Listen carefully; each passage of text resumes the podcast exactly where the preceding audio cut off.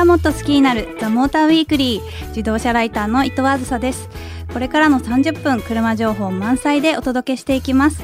そしてオートプルーブ編集長の高橋さん今夜もよろしくお願いします。はいよろしくお願いします。よろしくお願いします。えっと、はい。私最近実は実家に帰りまして、山形へ帰りましたか？山形さ、はい。帰ったんですけど。あのちょうど今さくらんぼの時期でしおてー。どうしてもこう友達がいつも車で乗せてってさくらんぼ狩りに行きたいからってうんいうことで毎年行ってるんですよ。佐藤錦ですかね。佐藤錦の時期ですね、今は。うんなんか紅秀峰っていうちょっと甘みを抑えたさっぱりした品種とかも最近えー。出てまして、ええ。ぜひそちらも、えー。はい。でも佐藤錦がいいかな ね、喜ばれるのは佐藤錦なので、ええ。じゃあ今度高橋さんに持ってきますね。ブランド志向なんで。あそうですか。じゃあ持ってきます。はいということで自動車ライター伊藤あずさがお送りするザモーターウィークリー。今夜もよろしくお願いします。The Motor Weekly. 自動車ライターの伊藤あずさがお送りしているザモーターウィークリー。今夜も車情報満載でお届けしていきます。さあここであの早速メッセージが届いてますのでご紹介していきたいと思います、うん。はい。はい。ラジオネームのブルーリボンさん。えーふと思った疑問ですモータージャーナリストと自動車ライターの違いって何ですか、えーどちらも新車の市場やコラムや連載とかされていることは似ていますが似て非なる分野なんでしょうか？ぜひ詳しくわかりやすく解説をお願いしますということなんですけれども。ブルーリボンさんね。ブルーリボンさん。聞いてくれてます。あありがとうございます。あはい。まあ、私は自動車ライターって。なんなんで？名せてもらってるんですけれども、まあ、ジャーナリストさんってこう、うん。割とこういろんなこう車についての議論うん。をしているイメージがあって、うん。うん。で私は結構自動車をもっと楽しく分かりやすく伝えたいなっていう気持ちが結構大きくてですね、うんまだこうジャーナリストを名乗るには経験値が足りないかなっていう気持ちが一番大きいんですけども。入門用が自動車ライターで上級がジャーナリストって感じですかわかんなねいですけど高橋さんどうですかその辺？どうだろうねこれ明確な線引きって多分なくて、はい資格があるもんじゃないじゃないこれそうですよね。ね名乗れば誰でもジャーナリストだし、はい。誰でもライターだしそうですよね。みたいなところでやっぱりその個人個人がみんな自分の価値観の中ではいジャーナリストって名乗ってたり、うんうんライターって名乗ったりしてるんだと思うんだけど、はい。で一般的にはやっぱジャーナリストっていうとやっぱ問題意識がすごくある人たちのことかなとは思ってるんだけどね。なるほど。うん、問題意識。問題意識ジャーナリズムだよねだからね。はい。ジャーナリズムっていう観点で、まあ、いろんなことを評論したりはい。する人たちかなって思うけど、うんうんそうですね、ええ。じゃあ私もこの自動車ライターで経験を積みつつ、うん。そういう議論にも混ざれるように。僕は記者なんだけどさ、え？高橋さんは記者、はい、記者と。編集記者なんですけど。記者とライターとじゃ、ややこしいんで。そうですね,、まあね、はい、みんな車が好きってことそうでですね。車をみんな伝えていきたいっていう気持ちは一緒なのでそちらを知っていただければいいと思います。はい。ということで、ラジオネーム、ブルーリボンさんには番組オリジナルステッカーをプレゼントします。これからのザ・モーターウィークリーでも引き続き皆さんからのメッセージをお待ちしています。メールアドレスは tm.fmyokohama.jp ザ・モーターの頭文字 tm に続いて .fmyokohama.jp です。最近行ったドライブスポットや初めて乗った車、気になる車など、あと私についての質問もまだまだお待ちしております。さあ、この後はレーシングドライバー木下隆之さんをゲストにお迎えして話題の新車をピックアップします。自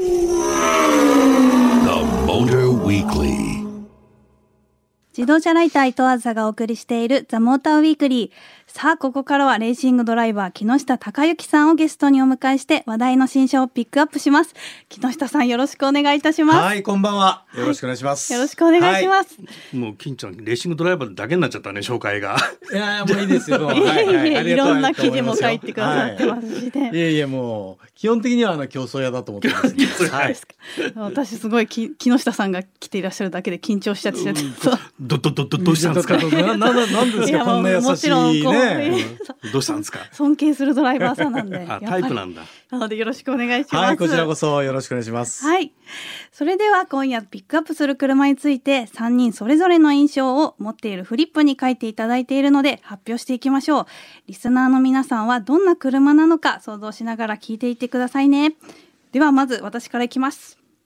ドドン。これが本当の未来の車。これが本当の未来の車。です。はい。はい。では続いては高橋さん。お願いします。はい。アディオスイアン。イアンなん。とかさん。の、あこれますね、はい分かった方と分からない方がいらっしゃるかな。アディオスイアン。はい。では木下さん。お願いいたします。はい、僕はですね、ドンと。えー、マジえー、マジそん。なに過激にしちゃっていいのみたいな。刺激的な、はい。確かに。感想ですねうん確かにですさあこれで皆さん何の車だか想像できたでしょうか？まずわかんないんじゃないでしちょっとょうか。これ難しかったですかね。はい、では発表します。今夜ピックアップするのはジャガー i ペースです。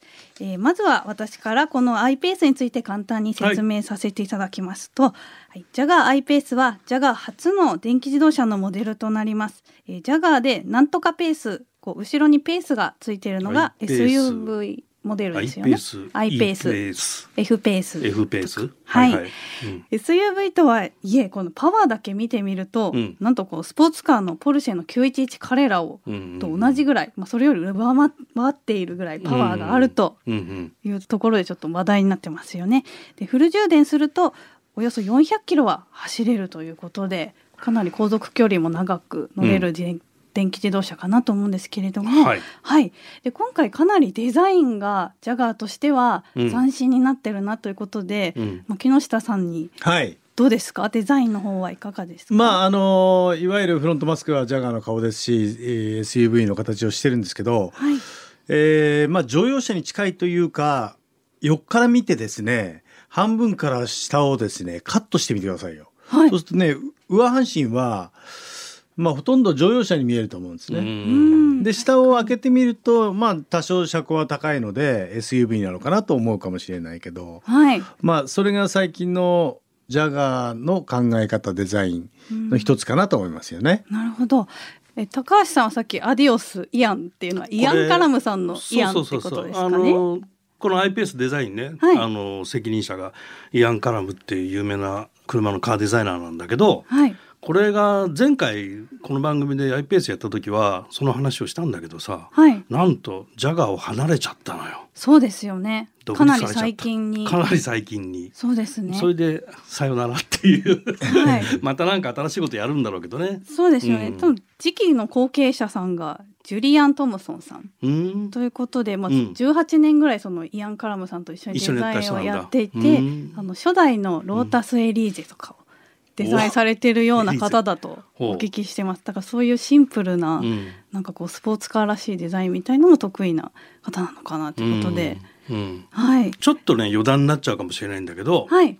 デザインってこれ結局エンジンがなくなったからああいうデザインの冒険ができて新しい挑戦してるんだと思うんだけど昔あのカメラがねはい。フィルムがなくなってデジタルになった時にカメラの格好をしてる必要がなくなったっていうはいはいはい話があって、フィルムのスペースがいらいないよと。らなくなったからだからどんなデザインでもはいカメラは成立するっていう風になったのね。でその当時言われてたのはもうコンパクトデジタルカメラもはい一眼レフもどんどん形が自由になるって言われててデジカメの出始めの頃ってやっぱりガングリップタイプのカメラとかね出たのよ。ありましたよね。片手で握れるみたいなね。そうそうそうはい。そそういえば消えてった、なんだ。消えてったよね。はいで結果的にカメラの格好に戻ってんのよ今。確かに私たちが使ってるの普通のカメラですよね フィルムがあった時代と同じじじゃない。はいだからね車もこのなんていうのかな昔からかっこいいと言われてるデザインはもしかしたら永久不滅かもしれなくて。ガソリンエンジンがなくなっても、そうですね。ね。フロントのボンネットの中身は必要みたいな空間は必要っていうことですかね。ね。どうなるかわかんないけど、なんかそんなことをちょっとねこのイアン・カラムのデザイン見てて、はいあ挑戦してってすごいなと思ってねそのことちょっと思い出したんだけどね。なるほど。なんかジャーナリストみたい。ジャーナリストですね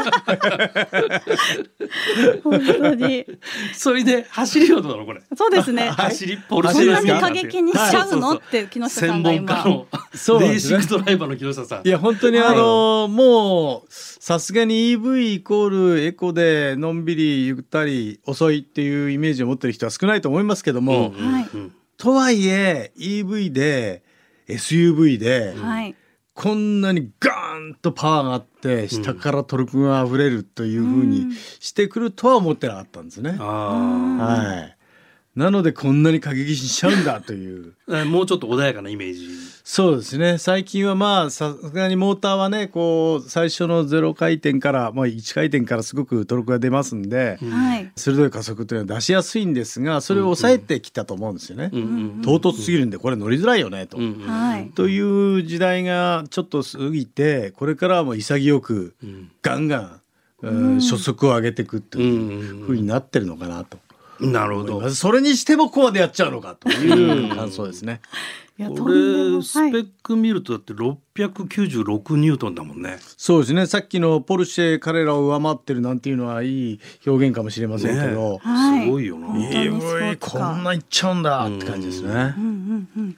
結構車好きの人って EV にどうなの？電気自動車ってちょっとどうかなって思ってる方が多いと思うんですけど、うん。割とその車の運転も楽しめるかつこう例えば奥様が乗った時にはエコでうん。毎日日々使う車としてはとってもいいみたいのでちょっとこう車の未来が新しく描けるなと。なるほど。はい。うん。あと音もすごいっていうのが売りのようなんですが木下さんも聞かれましたか？その。そうですね。あの、確かに EV ではあるんだけれども、ガソリン風内燃機関、まあ、燃料入れて火燃やしてるという感じが少しはするんですけど、はい。僕は逆に、やっぱりこうギミック感っていうか、はい。残ってるのが、うんなもう割とオタクなのでね V8 は良かった、直6のあのシルキーがどうの頃とかね、はい。直4のこの回転のこの音がいいみたいなうん。オタクドライバーとしては、はい。まあちょっとこう作り感が物足りないというかね。ああ、はい、まああの考え方はいいと思いますけど、うんうんこれからとかないしね。そうなんですよ。音だけだから。ね。はいはい。振動プラスでやっぱりあの音うん。が成立するんだと思いますよね。うん、やっぱ電気自動車はそういった音が結構ねこれから車好きがどうこう気持ちよくなれるかっていうのは課題なのかもしれないですよね。おっしゃる通り。はい、うん。実は次に紹介する車はですね、えええー私も高橋さんもちょっと試乗しておらず、うん。木下さんだけがはい。乗ってらっしゃるということで、木下さんにこちらから聞いていきたいんですけれども。あこれね、俺はい。実は乗ってんの。はい乗ってはいるってことですか、はい乗ってます。はい。で、うん。車がですねこのリーフニスモ RC うん。レーシングカーですよね。つまりリーフのあのニスモが作ったレーシングカー、はい、そうです。ということで、はい。まあ、どういう目的でこちらは日産が開発された車になるんでしょうか、えーこれはもうコテコテのレーシングカーです。いリーフなので EV ですけども、はいえーモノコックカーボンですし、えー石鹸もレーシングカーと同じ作り方ですよね。はいですけれども、はいレースに出すわけじゃないんですね、まだね。あそうなんですねはい、世界でね、6台作るらしいですよ。はいで、それをお世界転戦して、イベントでもデモンストレーションランをしたり、まあ展示をしたり、はいというらしいんです。もうすぐにね、ワンメイクレースとかやっちゃうのかなと思ってたら、ねまだそれはやらない、プロモーション用の車みたいですねあ。そうなんですかこれね、僕が聞いたところだと、はい北米に2台、アジアに2台、ヨーロッパに2台こう常駐させて、それぞれの国、地域ではい。イベントとか、そういうところでそうデモンストレーションで走らせるみたいなね、使い方をやっていくっていうのを、まあ大まかに考えているっていうのは言ってた。そうなんですよね、で今日産はそのインテリジェントモビリティって言ってその電動化のねあのパイオニアとしてみたいなはい。ことを今一生懸命やってて、その中のその電動化の車のある意味こうなんてシンボルというかねはい。可能性の証明というかねそういう意味合いを持ってるんだろうと思うのね。はい。でまあ僕が乗った感じだとまあちょっと普通の人じゃ乗れないぐらいパワーがあるし車はもう本当のレーシングカーでスリックタイヤだしね、はい。とてもじゃないけどねカーブを、おはい。踏んでいくなんていうのがね 危なくてできないっていうぐらいそのレーシングカーだったのね。はい。だまあ本物のレーシングカー乗ってる金ちゃんなんかそうですよね。どどうなのねあもう高橋橋さんがおっしゃる通りですね。まあ、うん。コーナーを攻めようとすると、はい。本当のレーシングカーの作り方なんでね、プッシュロッド式サスペンション、カーボン、おもうベタベタの車高、おということなので、はい。それは簡単にはいかないですよね。ねえあれはなかなか乗れないよね。ただね、はい発信するという、うん。うまあ、儀式に関しては、はい。スイッチをパチって入れれば、あとはクラッチをペダルを踏むわけでもないしギアを入れるわけでもなくアクセルペダルスッと踏れ踏めば動くんですよ。うん。はい。うんこれはそういう意味では乗りやすいというねアプローチしやす発い信したらそういえば普通に。ですよね。普通はね普通に発信した内年間のレーシングカーはねね。もうエンストの繰り返しで本当ですよねもう萎えますよそれは普通は。そうだよね。はいはい、うん。それがない。ところはいいのかなと思いますよね。うん。でさっきもちょっと出てましたけどやっぱり電気自動車なのでこう音が出ないんじゃないかっていうのがこうね素人的にはいやこれ全員が聞きたがるところですよね。はい。どうですかこちら。あのー当然エンジンがないのでガソリン入れて火つけてボンボンボンボン燃やしてるわけじゃないので爆音はないですよね。そうですよね。その代わりじゃあ静寂かっていうと実は、まあ、うん、インバーターの音っていうのかな。これもうん。キーンっていう音なんだけど、はいそれからこのリーフに関してはデフとかがあるのでえ歯車がこう擦れ合ってる、擦れてる、キューっていう音がしたりあ意外とそういう音はするんだな爆音はないけどはい。金属音がするのかなと思うのと、石羽ですよね。あ砂利の音ね。砂利あの音ね。ー砂利の音って結構するものなんですか、これ意外ですよね。だって、はい砂利の羽の音なんて僕も散々レーシングカー乗ってますけど一回も気になったことはないの本に 当ですか。そのエンジンの爆音がないだけで、うんうん。あれってタイヤってバチバチバチバチこんな石蹴ってんねんってうんうん。初めて気がついたぐらい、あー。その確かにうん。砂利の音が気になったっていうね。なるほど。なるほど。はいなんか静かなんだか確かにいろんな音が逆に聞こえるようになったっていうこともあるんですね。これもねなんか乗った時にねあのピットからの無線を聞けるように、イはいヤホンをこう片耳に挿してねはい。あのヘルメットかぶって乗ったんだけど何言ってるか全く聞き取れなかったっていうね レーシングドライバーには当分なれないなそれは興奮してたから耳に入ってもらった方がいいじゃないですか。集中力のはいもうね全然聞こえなかった。へえでもねそううん先ほど木下さんともちょっとお話ししててこうレースのスタートの気分がやっぱり来年期間のものとそうなんですよね電気自動車は違うんじゃないかというはい、ことで。あの加速してる時アクセルガーンって踏んでる時はいろんな思いがあって、まあはい音はあの内燃機関と違うんですけどまあ僕はねどっちか内燃機関派でバーンと爆音欲しい派なんですけど、いその理由の一つはやっぱりスタート前のねはい。うんエンジンをまあギリしてると、うんカチカチカチカチって言ってまず普通のガソリンエンジンはポンプでガソリンを送り込む音がするわけですよ。はい。でセルモーターの音がキョキョンコンコンコンコンポンって音がして、はいうんそしてギアをクラッチを踏むとうんキューッと音がして、ギアを入れてグッグンっていう音がして、初めてスタートみたいな儀式が全部省略されちゃうじゃないですか。ああ気分を盛り上げるこの段はい階一が。つでだもんね。はなるほどい。。これがないとどうもねとは思いますよね。アドレナリンを出すタイミングが分かんないってこと。はいはいはい、やっぱりねこう 昭和ドライバーですよねスイッチが 10, 10個ぐらいあってね一つ一つといろんなポンプが動き出してセルモーターがみたいなねうん儀式を踏まないとはい。テンション上がってこないんですけど一つボタンを押すとキューッと走り始めてちょちょちょっと待って俺準備できてないからみたいな。心の準備がこうはいはいはいやっぱりその一個一個の儀式にええ本来あるわけですね。はい、そこが違うのかなと思いましたけどね。なるほどじゃあドライバーさんには結構ねそういうところのハードルも逆にあるのかなっていうのを今感じましたね。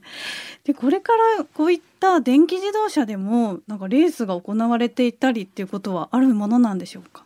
あのもちろんあのフォーミュラ E というあの EV の F1 かな？これもあります、その、えーサポートイベントで iPace も走ってるんですよ。おなのでまもなく EV のレース始まるんであろうと。それからリーフニスもあるし、はい。なんていうのはもうすぐにレースできますしね。ああそうですか。でやっぱりガソリンエンジンのレースの方があと10年20年は盛り上がると思いますよ。はい。すぐに EV がうんうん。それにとって変わることはないと思いますけど、はい。ただ可能性があるのは例えば排ガスも出さないので、音もそういう意味では、はい。あ爆音がないという意味では。東京ドームでやるとかねいうこともできるんですよ。ガソリンエンジンはできないさすがに。室内ではい。できちゃうようになる。そうですね。走る環境がそう。なんですよ。でガソリンは山ん中行かないとみたいなところありますけれども、えー街中でもできますよね。商店街ちょっと貸し切ってっていうこともできなくはない。実際フォーミュラ E はね今全部市街地レースだしね。そうですね。うそう,、ん。いえば東京でもなんかフォーミュラ E で丸の内周辺をこうデモランしたのを見たこともありますし、はい、なので我々地元の横浜で、なんかねフォーミュラ1誘致とかいうのは昔から騒がれてるけど、うんはいフォーミュラ E の方がやりやすいのかもしれないですよね。確かにそうです、ね。日産の本拠地だしね。はいはいはいはい。これは期待が持てるなのかもしれないで爆本系とは別の意味の可能性があるので、うんモータースポーツの新しい形態としてははい。ありかなと思いますよね。なるほど。仕事帰りにレース見て帰る。そういうことですよ。まさにねプロ野球夜見るみたいなはい。仕事終わって今日ちょっとレース見ていかないなんてわ言ってあすごい。ビール飲みながら、ーあいつ遅えだなんだ木下下手くそなんて言いながら、木下さんええあ。れ面白いじゃないですか。はそんな時代になればいいなとは思ってますけどね。ぜひそんな未来を期待してまた待ちたいと思います。はい。はい。ということで、今回は、ジャガー、アイペースとリーフ、ニスモ、RC をピックアップしました。レーシングドライバーの木下隆之さん、ありがとうございましたありが。とうございました。自動車ライター伊藤あずさがお送りしてきました。ザ・モーターウィークリーエンディングのお時間となりました。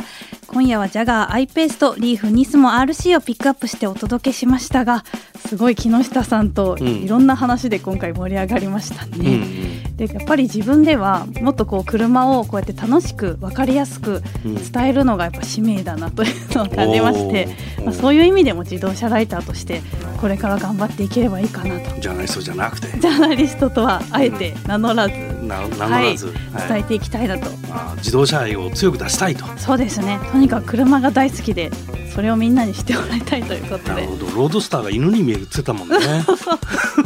そういう感じの愛をね、うんこれからもうん伝えていければなと思うのではいいい心がけだと思います。はい、ありがとうございます。ザ・モーターウィークリーでは皆さんからのメッセージをお待ちしています。最近行ったドライブスポット、初めて乗った車、気に,、ま、気になる車などを募集しています。メールアドレスは tm.fm 横浜 .jp ザ・モーターの頭文字 tm に続いて .fm 横浜 .jp です。メッセージを採用させていただいた方にはザ・モーターウィークリーオリジナルステッカーをプレゼントします。そしてツイッターでも今夜の感想をお待ちしています。ハッシュタグモーターウィークリー847でつぶやいてくださいね。ということでお相手はオートプルーブ高橋明でした。自動車ライターの伊藤あずさでした。来週もこの時間にお会いしましょう。